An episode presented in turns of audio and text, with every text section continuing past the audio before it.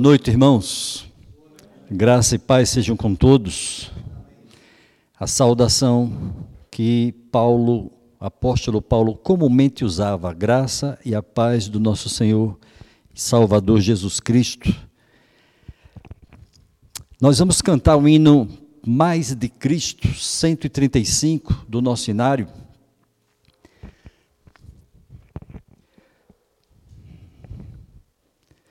Hoje nós daremos início ao estudo de um novo livro da Bíblia, uma outra carta, a carta de Paulo aos Gálatas, que segundo alguns estudiosos foi a carta mais antiga, a primeira carta escrita por ele. E como temos sempre feito, nós vamos expor toda a carta de Gálatas, capítulo a capítulo, versículo a versículo, tentando compreender o que é que Deus tem para nós. Claro que a partir daquilo que o apóstolo Paulo falou naqueles dias aos Gálatas, a sua mensagem destinada originalmente a eles, mas que com o passar do tempo foi estendida a todas as igrejas, a todos os cristãos, chegou a nós e hoje é fonte de bênçãos para a igreja do Senhor Jesus. Vamos ter uma palavra de oração?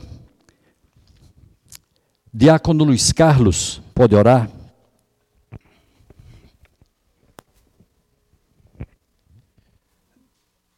Deus de amor, Deus, Deus de misericórdia, ó Deus Pai, estamos aqui, ó Pai, para é, saber mais da Tua palavra, ó Deus Pai. Obrigado, ó Deus, por esse privilégio, ó Deus Pai, de, de ler a Sua palavra e meditar na Sua palavra, Deus.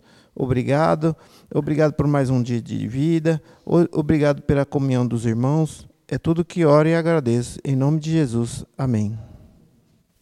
Deus eterno e bendito, nós te damos graças por mais um dia de vida que o Senhor nos concedeu, por chegarmos ao final desse dia alegres, embora, ó Deus, é, cansados pelas tarefas desenvolvidas ao longo do dia, mas felizes na tua presença, porque experimentamos, desfrutamos da tua provisão diária, desfrutamos da proteção dos teus anjos, desfrutamos da companhia do teu Espírito e agora podemos, ó Deus, reunidos na presença do Senhor, na casa do Senhor, nos debruçar diante da palavra do Senhor, a fim de podermos aprender mais do Senhor. Por isso, ó Deus, nós oramos de acordo também com o que cantamos, que queremos mais do Senhor, que queremos mais de Cristo Jesus, que queremos conhecer o Senhor mais de perto. E isso só é possível através de uma vida de oração e de estudo diligente da tua palavra. Por isso, rogamos ao Senhor Abençoa-nos, ó Deus, ao longo do estudo da carta aos Gálatas.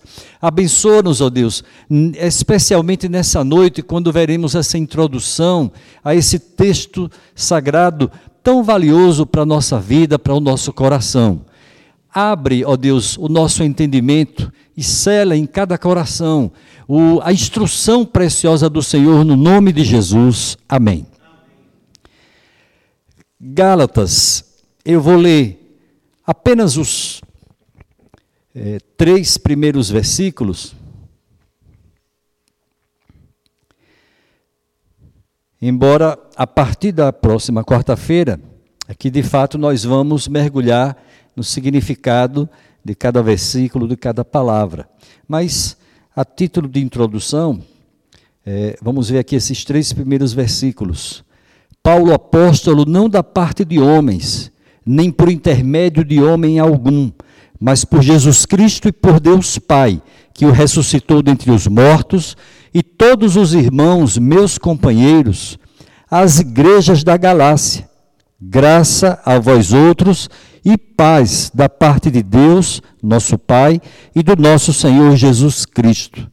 São palavras iniciais, palavras de saudação, mas que desde o início já deixam muito claro quem é o autor desse texto, que é o apóstolo Paulo, e ele, por sua vez, procurou afirmar, não apenas aqui nessa introdução, nessas primeiras linhas, mas ao longo da carta, que ele recebeu o evangelho não por intermédio de algum homem, mas diretamente do nosso Senhor Jesus Cristo. E claro, ao longo do estudo, dos estudos, nós vamos entender o motivo dele ter enfatizado tanto isso, de que é, a origem do evangelho que ele recebeu não foi da parte de homem nenhum, foi da parte do próprio Deus. Então vamos tentar seguir aqui essa linha de ministração, a fim de sermos introduzidos no estudo dessa carta tão preciosa. Nós vemos é, logo de início a questão do ataque sofrido pelo apóstolo Paulo por parte dos judeus. Alguns desses judeus, é, mesmo convertidos a Cristo, deram muito trabalho, porque eles insistiam na necessidade de crer em Jesus para a vida eterna, mas ao mesmo tempo é, cumprir a lei de Moisés, cumprir as suas ordenanças, cumprir as leis cerimoniais. E nós sabemos que a salvação, ela é exclusivamente recebida é, pela graça de Deus, mediante a fé em Jesus Cristo. Não há outro jeito. E não há nada mais a ser acrescentado nessa fórmula da salvação eterna. Então, o apóstolo Paulo também enfrentou ataques muito sérios de judeus não convertidos a Cristo, de judeus que eram tipicamente né, judaizantes e que é, escravizavam a própria vida e a vida de outras pessoas. Algumas pessoas comparam Gálatas a uma espada sendo brandida pela mão de um espadachim habilidoso. Paulo escreveu para responder a um ataque que é, era continuamente desferido contra ele e contra o evangelho que ele pregava.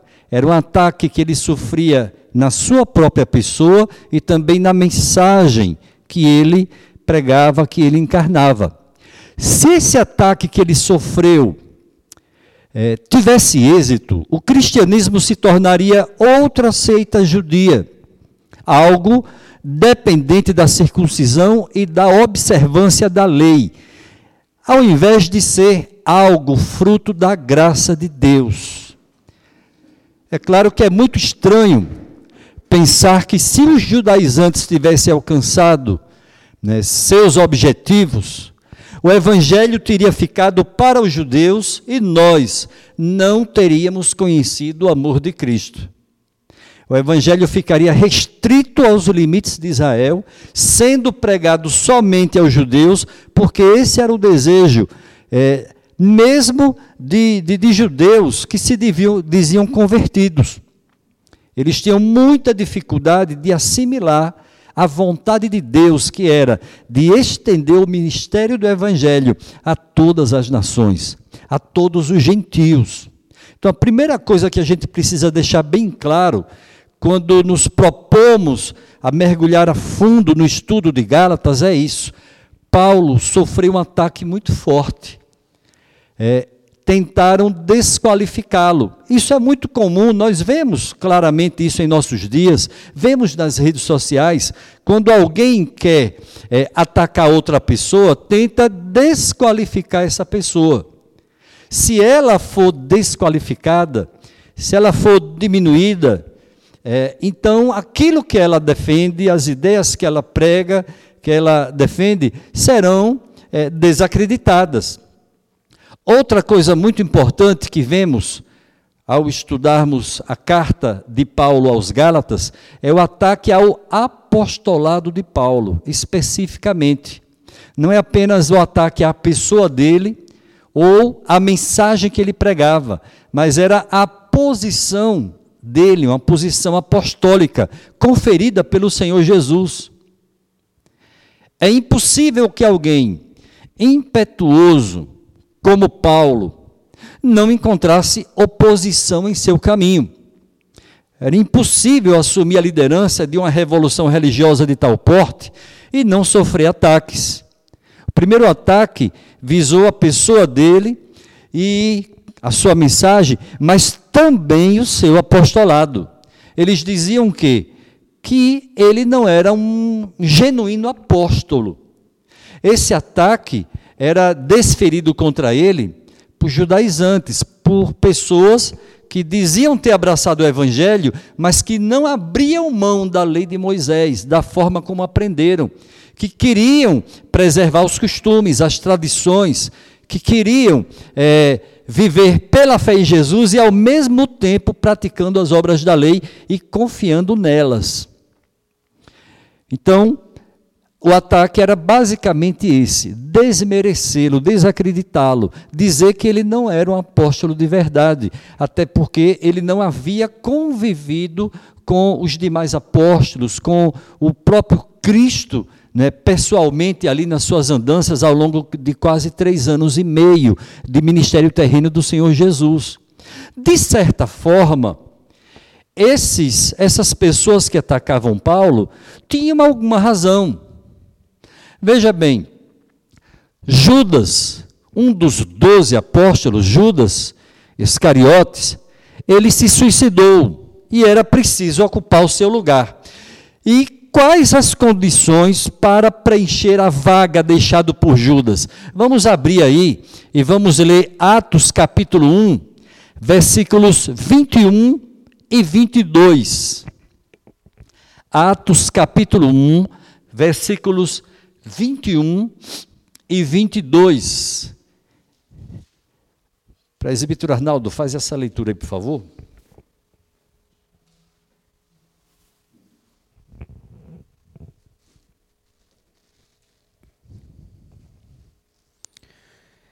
É necessário, pois, que os homens que nos acompanham todo o tempo que o Senhor Jesus andou entre nós, começando no batismo de João até o dia em que dentre nós foi levado às alturas, um destes se torne testemunha conosco da sua ressurreição.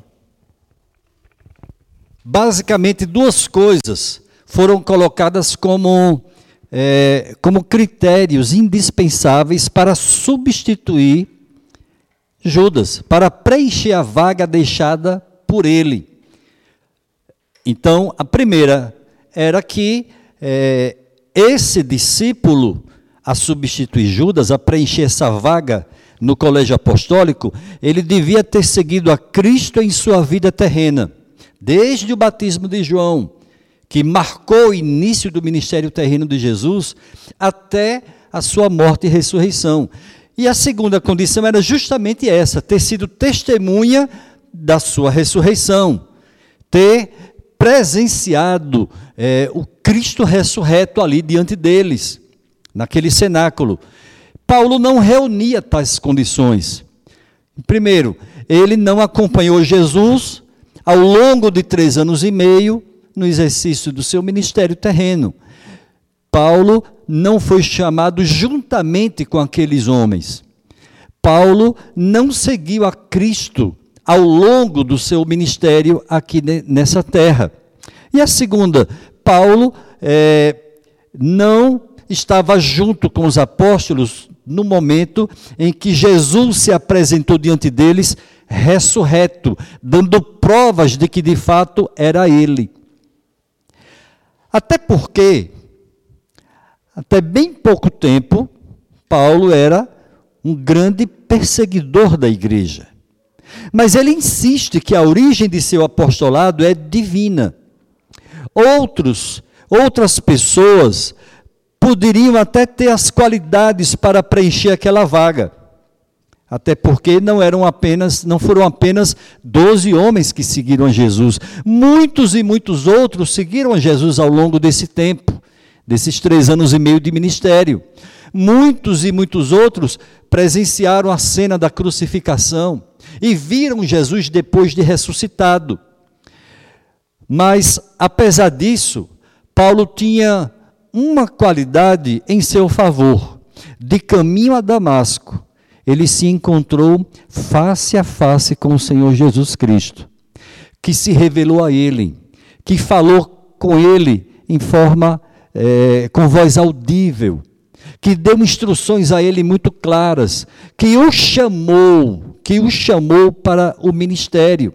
E esse mesmo Senhor Jesus, ao longo de quase três anos no deserto da Arábia, ele se revelou a Paulo, ele instruiu a Paulo a respeito do ministério que lhe daria de pregar o evangelho ao mundo gentílico. Então, nós vemos que o, esses ataques dirigidos a Paulo eram visavam atingir a sua pessoa, a mensagem que ele pregava e também a sua posição de apóstolo, questionando se ele de fato era apóstolo.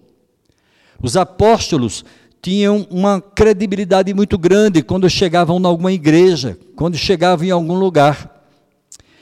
Mas é, Paulo, é, ele tinha esse diferencial porque o ministério dele era voltado é, especificamente para fora de Israel, para fora dos limites ali do mundo judeu, para os gentios. Uma terceira coisa a atentarmos nessa introdução ao livro, né, a carta de Paulo a, escrita aos Gálatas, é a respeito da independência e do acordo. E eu explico isso aí. O apóstolo Paulo afirma que a pregação de sua mensagem não dependia de homens, ele não recebeu é, pelos homens. Por isso, no capítulo, nos capítulos 1 e 2, ele detalha sua visita a Jerusalém. Ele não prega uma mensagem de segunda mão. Ele não prega uma mensagem recebida de algum homem, a sua mensagem veio diretamente de Cristo. No entanto, apesar disso, ele não era um rebelde, um insubordinado. Ainda que tenha recebido a sua mensagem de forma independente, ele tinha plena aprovação dos líderes da igreja cristã em Jerusalém. Capítulo 2 de Gálatas versículos 6 a 10, nos mostram isso. E quanto àqueles que pareciam ser de maior influência, quais tenham sido outrora, não me interessa. Deus não aceita a aparência do homem. Esses, digo, que me pareciam ser alguma coisa, nada me acrescentaram. Antes, pelo contrário, quando viram que o evangelho da incircuncisão me fora confiado, como a Pedro o da circuncisão, Pois aquele que operou eficazmente em Pedro, para o apostolado da circuncisão, também operou eficazmente em mim para com os gentios. E quando conheceram a graça que me foi dada, Tiago, Cefas e João, que eram reputados colunas, me estenderam a mim e a Barnabé a destra de comunhão, a fim de que nós fôssemos para os gentios e eles para a circuncisão recomendando-nos somente que nos lembrássemos dos pobres, o que também me esforcei por fazer. Duas coisas ficam bem claras para nós. Primeiro, Paulo chama sempre atenção, ele está sempre enfatizando que recebeu o evangelho diretamente do Senhor Jesus Cristo. Foi chamado por ele, foi treinado por ele, comissionado e enviado por ele. E outra coisa que chama muito atenção, ele, ele faz questão de enfatizar também que não era um rebelde qualquer, desgarrado do rebanho, que não era alguém que estava pregando o evangelho à revelia da liderança da igreja. Ele estava em sintonia com essa liderança. É o que ele diz aqui no versículo 9. Tiago, Cefas e João, reputados colunas, me estenderam a minha Barnabé a destra de comunhão ou seja, um reconhecimento de que, eles, de que ele, Paulo, fazia parte do corpo de Cristo e que estava autorizado a pregar o Evangelho. E diz mais: a fim de que nós fôssemos para os gentios e eles para a circuncisão. Todos os demais apóstolos dedicaram a pregar o Evangelho ali no mundo judeu, ali em Israel. Mas Paulo foi distinguido pelo Senhor Jesus e recebeu especificamente a missão de pregar o Evangelho no mundo gentil. Então, independência e ao mesmo ao tempo acordo. Independência no sentido de que ele recebeu o Evangelho diretamente de Cristo. Não foi de homem algum. Acordo porque ele pregava o evangelho de Cristo aos gentios, exercia o seu ministério aos incircuncisos, debaixo da bênção da igreja, do reconhecimento da liderança da igreja. Algum comentário até aqui? Parece que eu corri um pouquinho. Isso. A lei de Moisés previa que todo é, israelita sexo masculino, ao oitavo dia de nascido, ele tinha que ser levado ao tabernáculo ou mais tarde ao templo em Jerusalém para que fosse circuncidado. Era uma cerimônia de recebimento, de inserção daquele garoto, daquele bebê, no, no seio da família da fé, no meio do povo de Deus. É o significado que hoje tem para nós o batismo. Então, por isso que os circuncidados, segundo é, Paulo falou aqui no versículo 7, né, Pedro é, recebeu a missão de pregar o evangelho aos da circuncisão, está se, se referindo basicamente aos judeus. Paulo recebeu a missão de pregar o evangelho aos é, não circuncidados, aos incircuncisos, ou seja, os gentios. Quem eram os gentios? Todos aqueles que não eram judeus. Todos aqueles que eram de fora de Israel. Ainda que morassem em Israel, como nós vimos recentemente naquela pregação sobre o centurião, ele era um gentio que demonstrou o temor de Deus, que confiou nas palavras de Jesus e que recebeu a bênção de ver o seu servo curado, mas era um gentio. Então, basicamente é isso aí. Certo? Sim, Isaac. Uma dúvida. É, parece que o evangelho de Paulo, o apostolado de Paulo ainda continua sendo é, resistido, né? Eu, já, eu ouço pessoas dizerem que ah, eu prefiro ficar com o evangelho de Jesus. Acho que no entendimento, até resistindo um pouco à doutrina da predestinação, que é mais claro nas cartas, as pessoas, algumas, falam: não, eu vou ficar com o Evangelho de Jesus. O Evangelho de Paulo é diferente do Evangelho de Jesus. E a que o Senhor atribui a isso? Existe alguma brecha? Jesus deixou de falar alguma coisa nos Evangelhos e Paulo acabou dizendo que dê brecha para poder é, comparar o Evangelho de Jesus ao de Paulo? Aí eu vou pedir que alguém leia, abra aí por favor, para ler daqui a pouco, João capítulo 15, versículo 16. Deixe engatilhado aí para você ler daqui a pouco. O evangelho de Paulo é exatamente o evangelho de Jesus, até porque ele recebeu diretamente do Senhor Jesus. A doutrina dos apóstolos é a doutrina de Jesus, que Jesus ministrou a eles e eles repassam à igreja. Hoje, a, a, a, doutrina que nós pregamos é a doutrina dos apóstolos ou do próprio Jesus, dá no mesmo.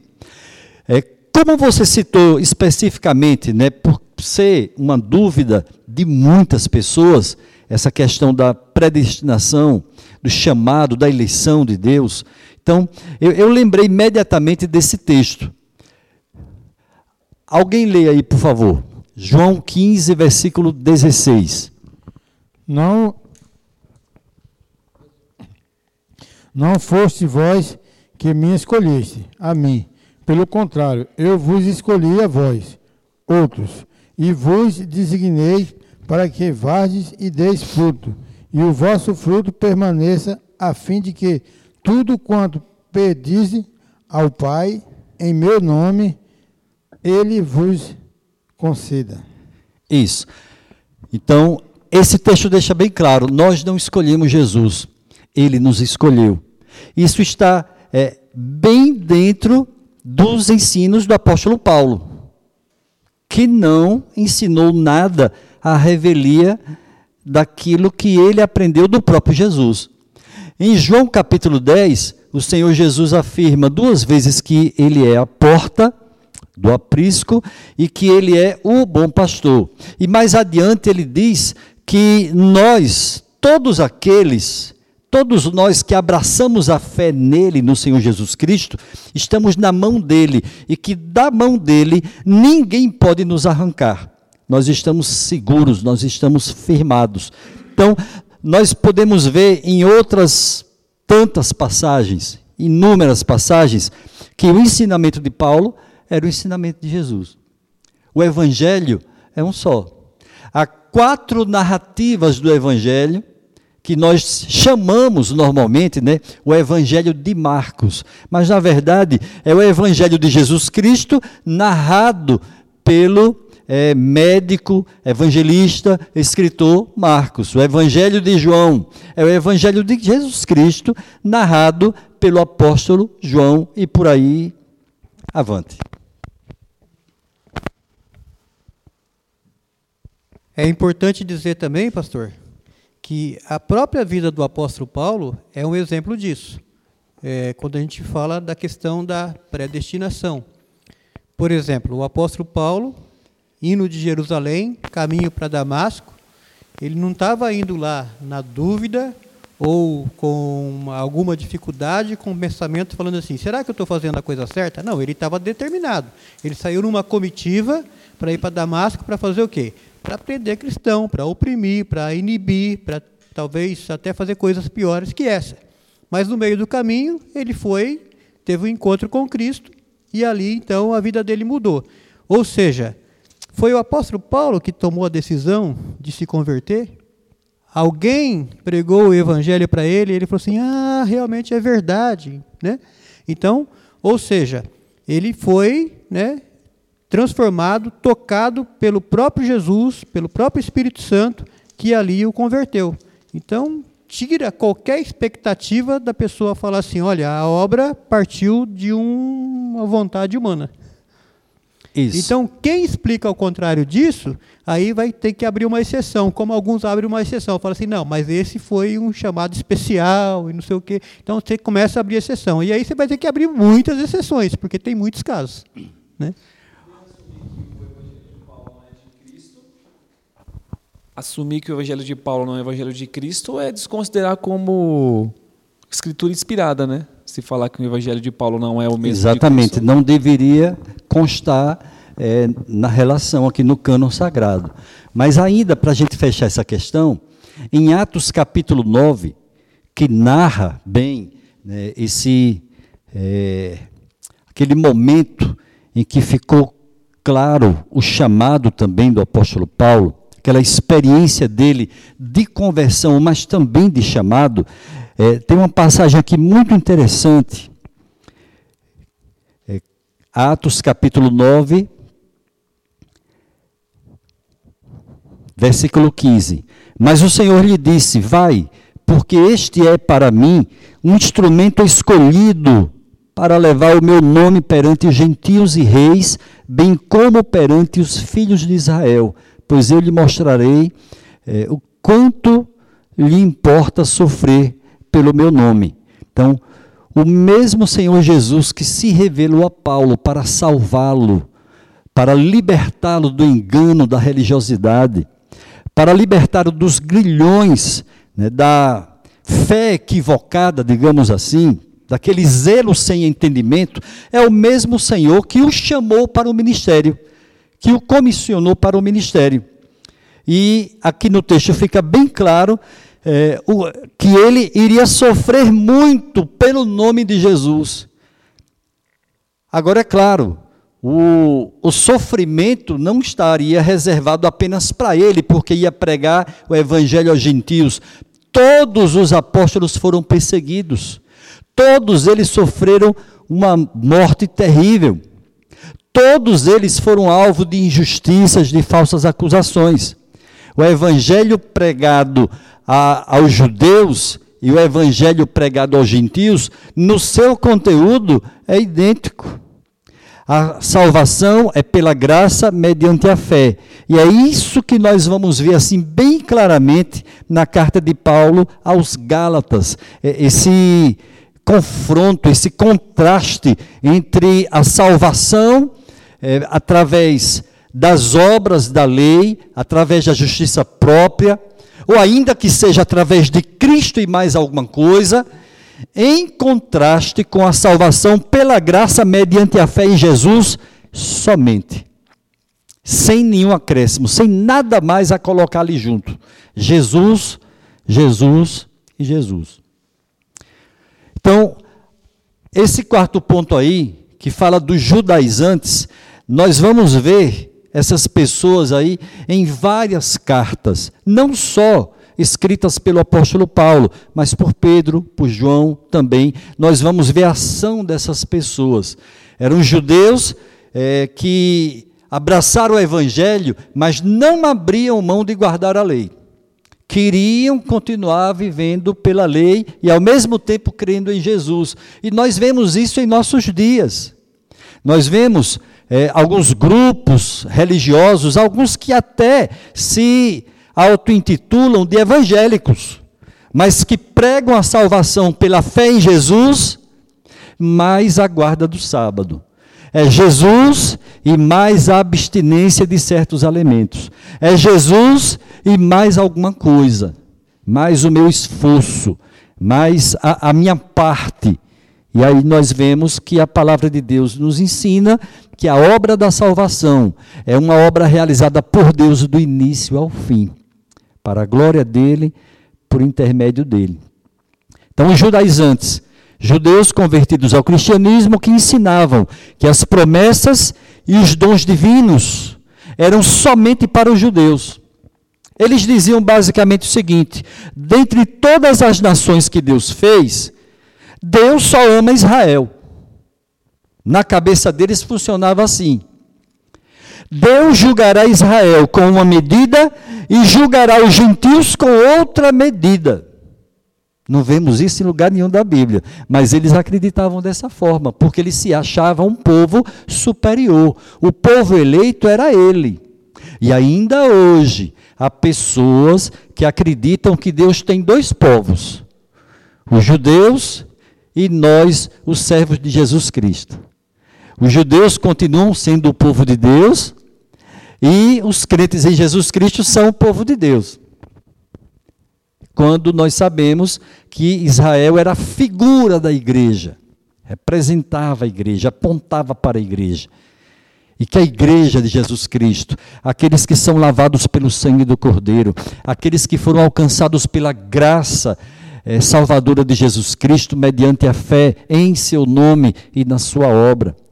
Aqueles que foram alcançados pelo poder do Evangelho, esses formam o povo de Deus. E nenhum judeu vai morar no céu se não se arrepender dos seus pecados e crer em Jesus Cristo, o Messias prometido por Deus.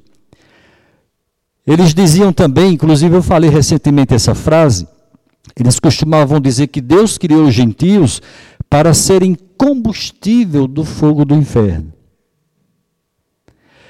Para esses judeus, não era lícito ajudar é, um, uma mulher judia ajudar uma mulher gentia a dar à luz. Falei isso também recentemente numa pregação, mostrando que, por dois, duas razões, uma mulher é, judia não podia ajudar a gentia dá à luz. Primeiro, porque estaria ajudando uma pessoa gentia, que não era da aliança de Deus, uma pessoa impura, que não merecia a bênção do Senhor. Segundo, porque estaria ajudando a colocar outro gentiozinho no mundo.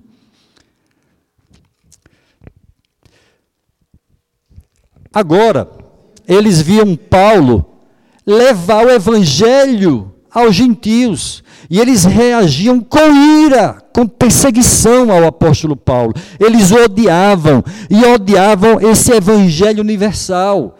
Universal no sentido de que ele não podia, a pregação do evangelho não podia ficar restrita aos limites de Israel, tinha que se estender a todas as nações. Mas isso não entrava na cabeça dos judaizantes. Daí o os atritos, os conflitos, as perseguições. Daí é, ter acontecido aquele concílio em Atos capítulo 15 para examinar essas questões. Porque esses judaizantes diziam o seguinte: não, tudo bem, é, eles foram salvos né, em, em Jesus Cristo, mas eles têm que guardar a lei. Então, antes de Jesus, eles têm que é, se converter à lei de Moisés para depois poder realmente a sua conversão a Cristo ficar valendo. Era isso na cabeça deles.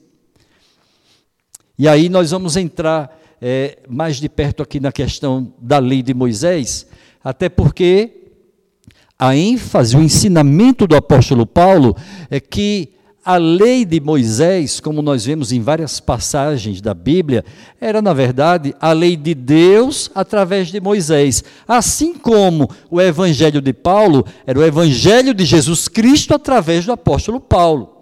Então, por isso que Paulo diz que a lei é boa, é sã, é pura. Por quê? Porque foi Deus que deu. Certo? E aí nós vamos ver o quê? Que na carta aos Gálatas, o, o grande assunto nele é, é justamente esse contraste entre a lei e a graça. A salvação pela guarda da lei, pelo cumprimento da lei, da circuncisão, e, e em contraste com a salvação pela graça de Jesus mediante a fé no Senhor Jesus e na sua obra salvífica. É, havia um jeito de sair dessa situação. Que situação? Porque eu estava falando de, de Paulo não poder pregar aos gentios. Então, o jeito que esses judaizantes acharam foi esse que eu falei. Não, tudo bem que ele pregue aos gentios, mas ele tem que dizer aos gentios que primeiro se convertam à lei de Moisés e depois abraça a fé em Jesus, não tem problema. Porque eles faziam isso. Eles confiavam ainda nas obras da lei, mas não queriam abrir mão daquela mensagem de Jesus. Tinha tanta coisa boa. Aliás, apesar de não sabermos quem foi o autor da carta aos Hebreus, nós vemos que o pano de fundo naquela carta, conforme nós já estudamos, era que alguns cristãos convertidos do judaísmo estavam com saudade dos das cerimônias, dos costumes de, do povo judeu, dos sacerdotes, dos rituais, de tudo aquilo ali. Se o gentio quer ser cristão, diziam os judaizantes, antes se torne judeu. Ou seja, ele tinha que ser circuncidado, ele tinha que carregar sobre si todo o peso da lei. Fazer-se primeiro judeu equivale a admitir que tem que fazer alguma coisa para se salvar. Jesus não é suficiente. O sangue não basta. A cruz sozinha não, não resolve, não é, não é o evangelho sozinho, tem que ter mais alguma coisa. E é isso que os reformadores tanto combateram nos dias da reforma, resultando, né, alguns, algumas décadas, alguns séculos depois, na naqueles artigos de fé conhecidos como os cinco solas, que combatiam justamente essas heresias. É, então, para eles, eles tinham que receber uma marca na carne, que era a circuncisão, eles tinham que ter a capacidade de cumprir a lei de Moisés, e aí sim, eles poderiam abraçar então o evangelho e serem realmente um, uma pessoa que ia morar no céu, que ia morar no paraíso. Assim, o homem podia merecer a salvação por seu esforço, sem ajuda de ninguém. Mas acontece que a palavra de Deus nos ensina que a salvação é obra da graça, não é obra da lei.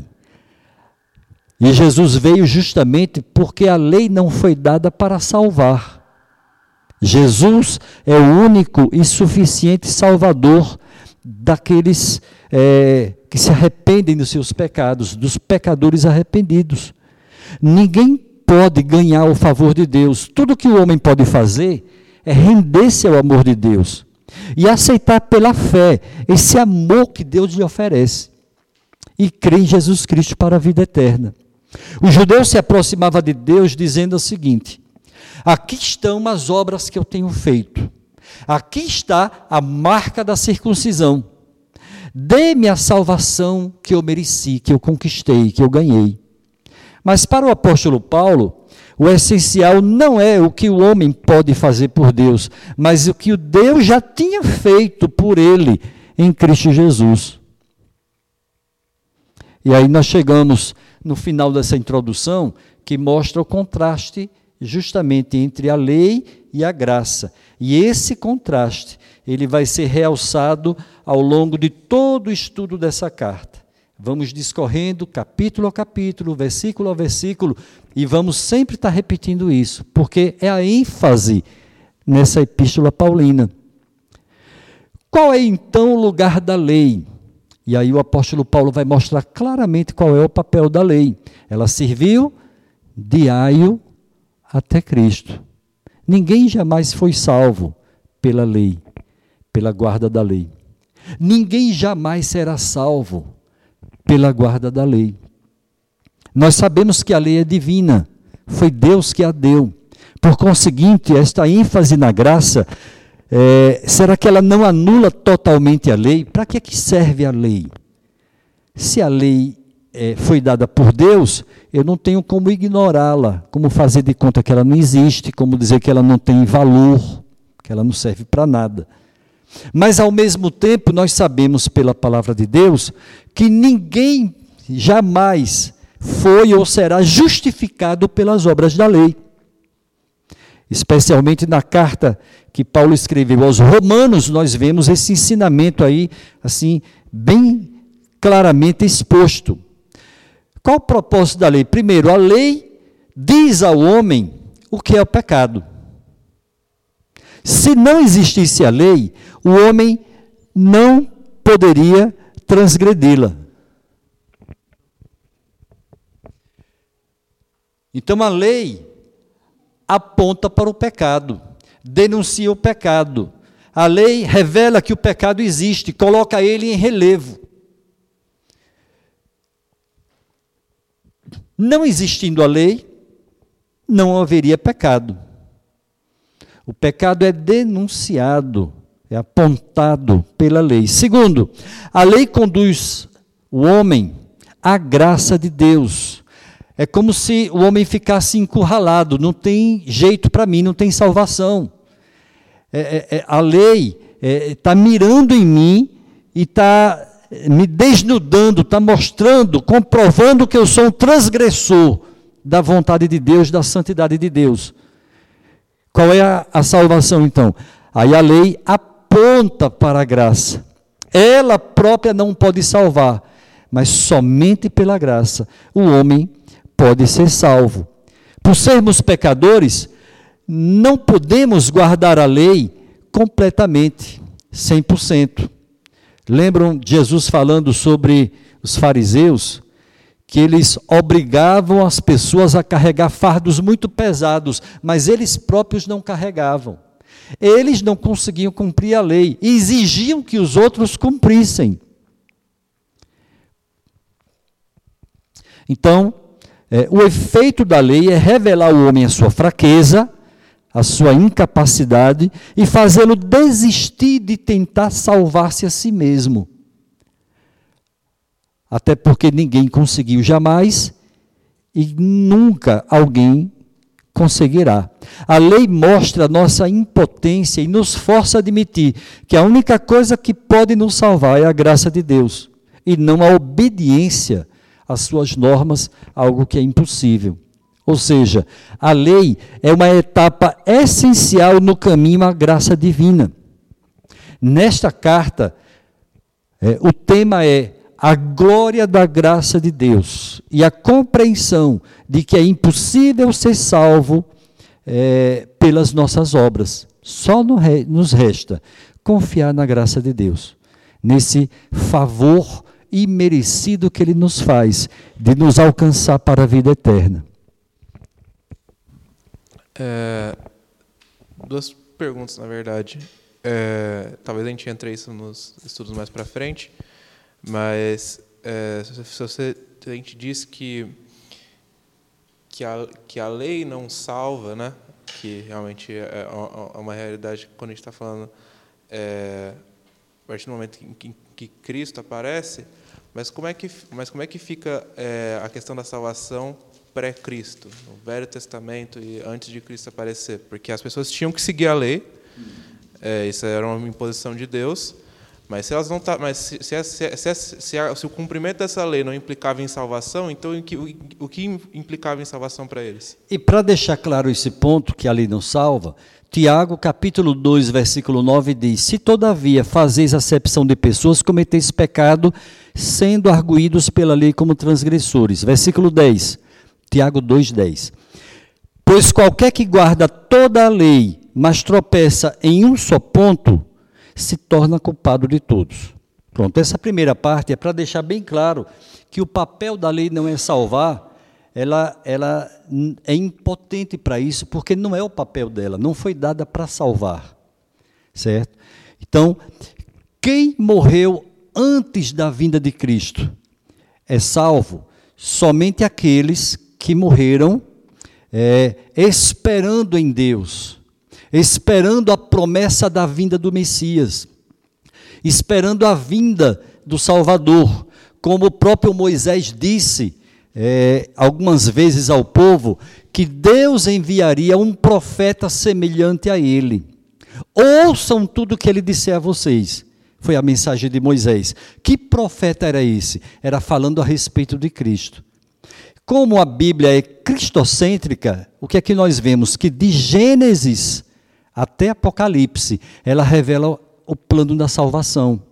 E esse plano da salvação envolve é, pecadores perdidos que precisavam da salvação, que precisam da salvação, e um Salvador. E esse Salvador é o profeta do qual Moisés falou, é o Messias ou ungido de Deus, que foi é, prometido por Deus através de vários profetas. Então, todo o Antigo Testamento aponta para Jesus. É, daí a segunda pergunta, é, se você disse que a lei aponta para o pecado, que a lei é, é fala? revela o pecado, então a gente pode considerar o que tá, a gente pode considerar o que está dito na lei como pecado. Então, por exemplo, eu, se eu comer carne de porco, eu estou realmente pecando? Não, veja bem. É, quando eu estou falando de lei aqui, eu estou falando basicamente das dez palavras, ou dez mandamentos. Aqueles dez mandamentos. É, quatro deles eram bem dirigidos à questão do amor a Deus. E os seis seguintes, do 5 ao 10, dirigidos ao amor ao próximo. É por isso que Jesus resumiu toda a lei a lei aqui no sentido do decálogo, né, as tábuas da aliança que continham aquelas dez palavras, é, Jesus resumiu em apenas dois mandamentos: amar a Deus acima de todas as coisas e amar o próximo como a si mesmo. E aí o que é que fica claro? Que sem a graça de Jesus, sem a ajuda de Deus, sem a assistência do Espírito Santo a cada dia, é impossível nós agradarmos a Deus, nós andarmos na luz. Nenhum homem jamais conseguiu guardar todos os dez mandamentos. Eu nem estou me referindo àquela, àqueles mandamentos cerimoniais, a lei cerimonial, a lei civil. Não, eu estou me retendo à, àquela lei moral, né, as dez palavras da, da aliança. Mas, mas quando os, os judaizantes falavam de seguir a lei, eles falavam também dessas leis cerimoniais, não é? Envolvia também para eles tudo isso. Tanto que eles davam uma ênfase muito grande a essas questões cerimoniais. Criticaram Jesus e criticavam o próprio apóstolo Paulo. Até Pedro mesmo foi criticado. Você, Pedro, entrou na casa de um gentio e comeu com eles. Então, Pedro e, e mais alguns irmãos que foram na casa de Simão Curtidor, que foram na casa de Cornélio, né, o centurião, foram duramente criticados por terem entrado na casa de gentios. Até isso eles viam. Era uma forma de se contaminar cerimonialmente. Jesus, lembra que o centurião se é, adiantou, pediu a alguns amigos que fossem dizer a ele que não se preocupasse de entrar na casa dele, porque o centurião sabia que para os judeus, é, é, cerimonialmente, Jesus ficaria impuro entrando na casa deles. Mas voltando aqui à questão da, da lei, basicamente é isso. Certo? Quando é, a gente diz assim, a lei não pode salvar. A lei foi dada para orientar o povo, e ainda hoje ela tem esse papel de orientar o povo. Mas o que é que acontece? Se alguém tenta conquistar sua salvação através da guarda da lei, literalmente, jamais vai conseguir, porque não foi esse o papel. O povo teve uma luz, uma orientação através da lei, mas é, a salvação foi providenciada por Deus através do Messias. Quem morreu antes da vinda do Messias, morreu olhando para esse dia em que ele viria. Morreu crendo nas promessas, e o próprio autor de Hebreus procura deixar isso bem, bem assim explicado. E a partir da vinda do Messias, é pela fé nele próprio e na sua obra. E no tabernáculo e no templo de Jerusalém, nós vemos muitos tipos, muitas representações, muitas, muitos símbolos, e todos eles apontam justamente para a pessoa e para a obra realizada por Jesus Cristo. Então, salvação jamais foi ou poderá ser através da lei. E por isso que hoje, mesmo os modernos judaizantes, é, eles precisam ser confrontados em amor com esse ensinamento, deixando bem claro o seguinte: é, a minha salvação não depende de algum alimento, não depende de guardar dias, meses e anos, como o próprio Paulo, Paulo afirma. A minha salvação ela está é, garantida porque eu depositei a minha confiança em Jesus Cristo. É, uma dificuldade que nós temos, às vezes, também para entender essa questão, é porque nós vivemos é, sob o tempo. O tempo está sobre, sobre nós. Né? E Deus, para Deus não tem tempo. Deus ele não está submisso ao tempo como nós estamos. Por exemplo, aqui em Romanos, capítulo 8, do 29 e 30, ele diz assim, olha, porquanto ao que de antemão conheceu, também os predestinou, para serem conforme a imagem de seu filho, a fim de que seja primogênito entre, entre muitos irmãos. Aos que predestinou, a esses também chamou, e aos que chamou, a esses também justificou, e aos que justificou, a esses também glorificou. Então aqui Deus está dando um relato aqui através do apóstolo Paulo, que ele nos predestinou, ele nos escolheu antes da fundação do mundo, ele nos justificou e ele também nos glorificou. Nós já fomos glorificados? Não, mas está tudo no passado aqui. Justamente por isso, porque ele é Deus, ele já tem tudo como certo, tudo como pronto, porque Deus ele tem o ontem o hoje e o amanhã, tudo no agora. Nós não temos essa condição. Então, para Deus, né, já está tudo certo. Ele nos escolheu, Ele nos chamou, Ele nos justificou e Ele já nos glorificou. Mas nós não fomos glorificados ainda. Nós estamos nesse processo. Mas como Ele é Deus, Ele é Senhor, para Ele já é tudo dado como certo. Então, aquilo que o pastor falou, é, todos que morreram antes de Cristo, está sendo salvo em Cristo da mesma forma que nós. Eles no Cristo que ainda viria, porque nós estamos submissos ao tempo, e nós no Cristo que já veio. Quem estava antes de Cristo olhava para a salvação que estava lá na frente, prometida no Messias. Nós né, olhamos para trás, a salvação que já veio no Messias.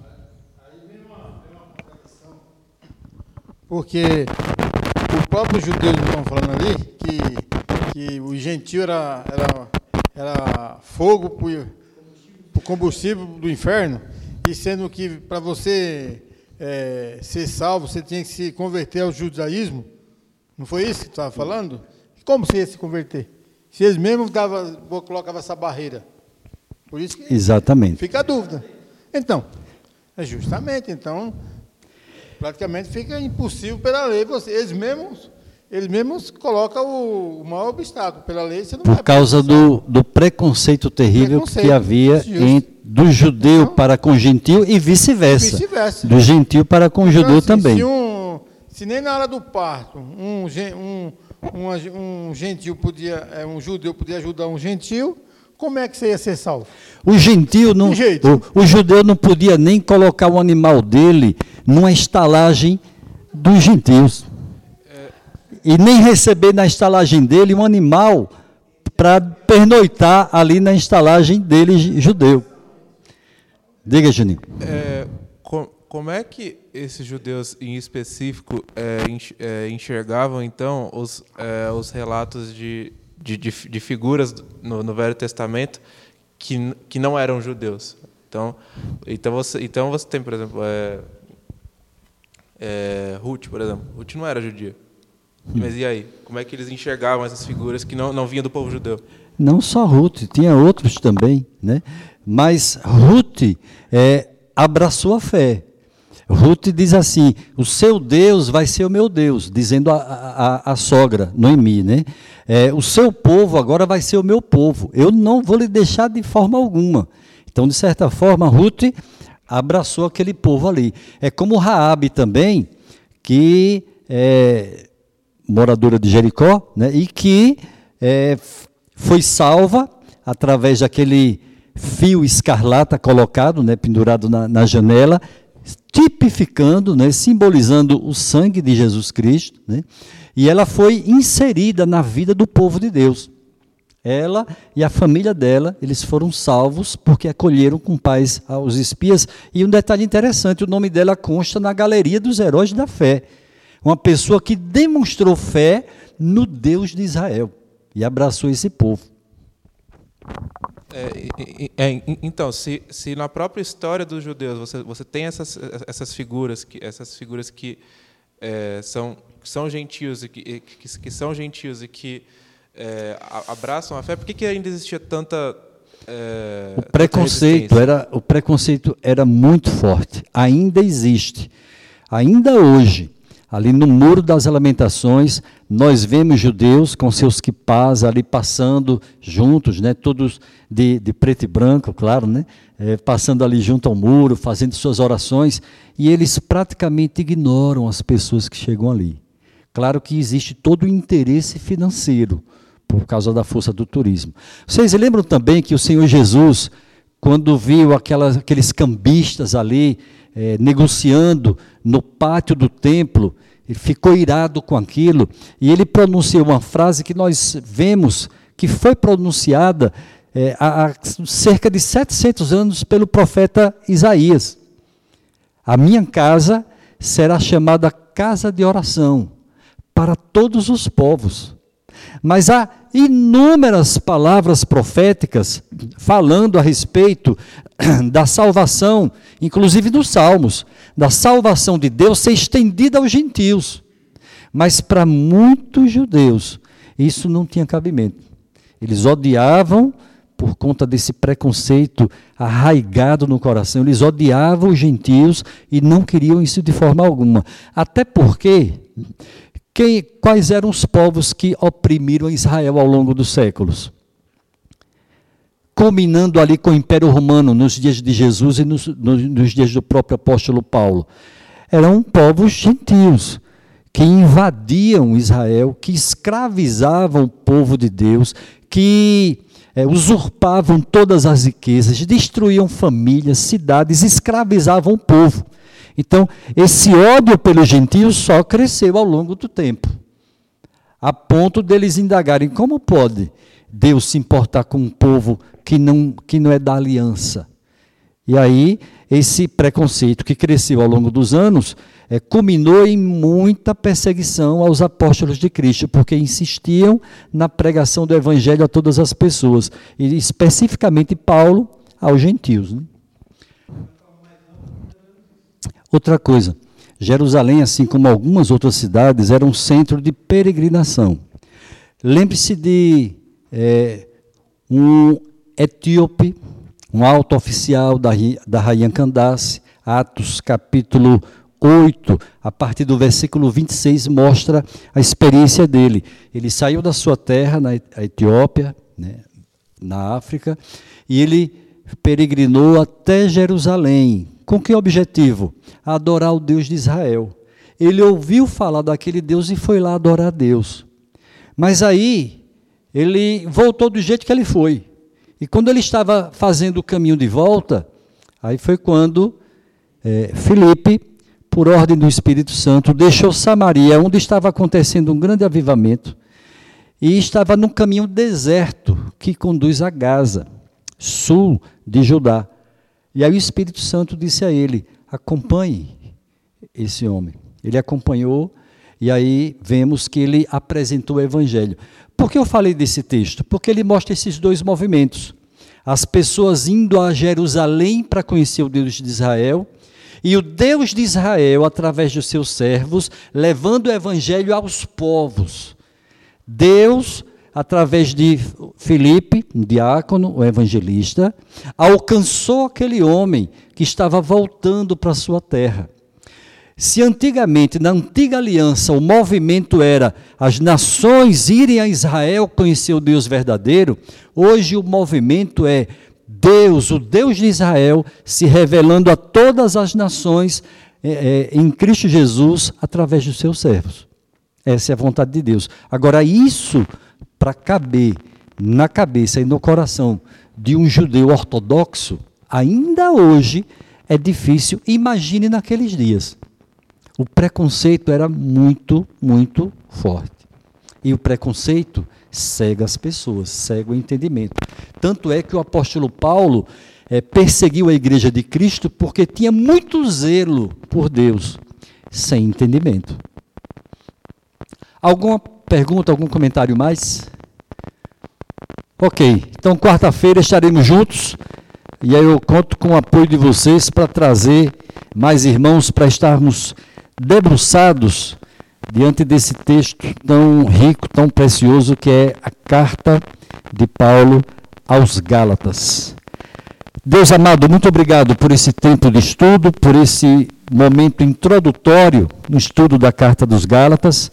Muito obrigado por cada irmão que está aqui conosco, é, que demonstra o interesse de se aprofundar no conhecimento do Senhor, no conhecimento da Sua palavra. Despede-nos em tua paz, que a bênção do Senhor nos acompanhe aqui, em todo lugar onde estivermos, em nome de Jesus. Amém. Amém.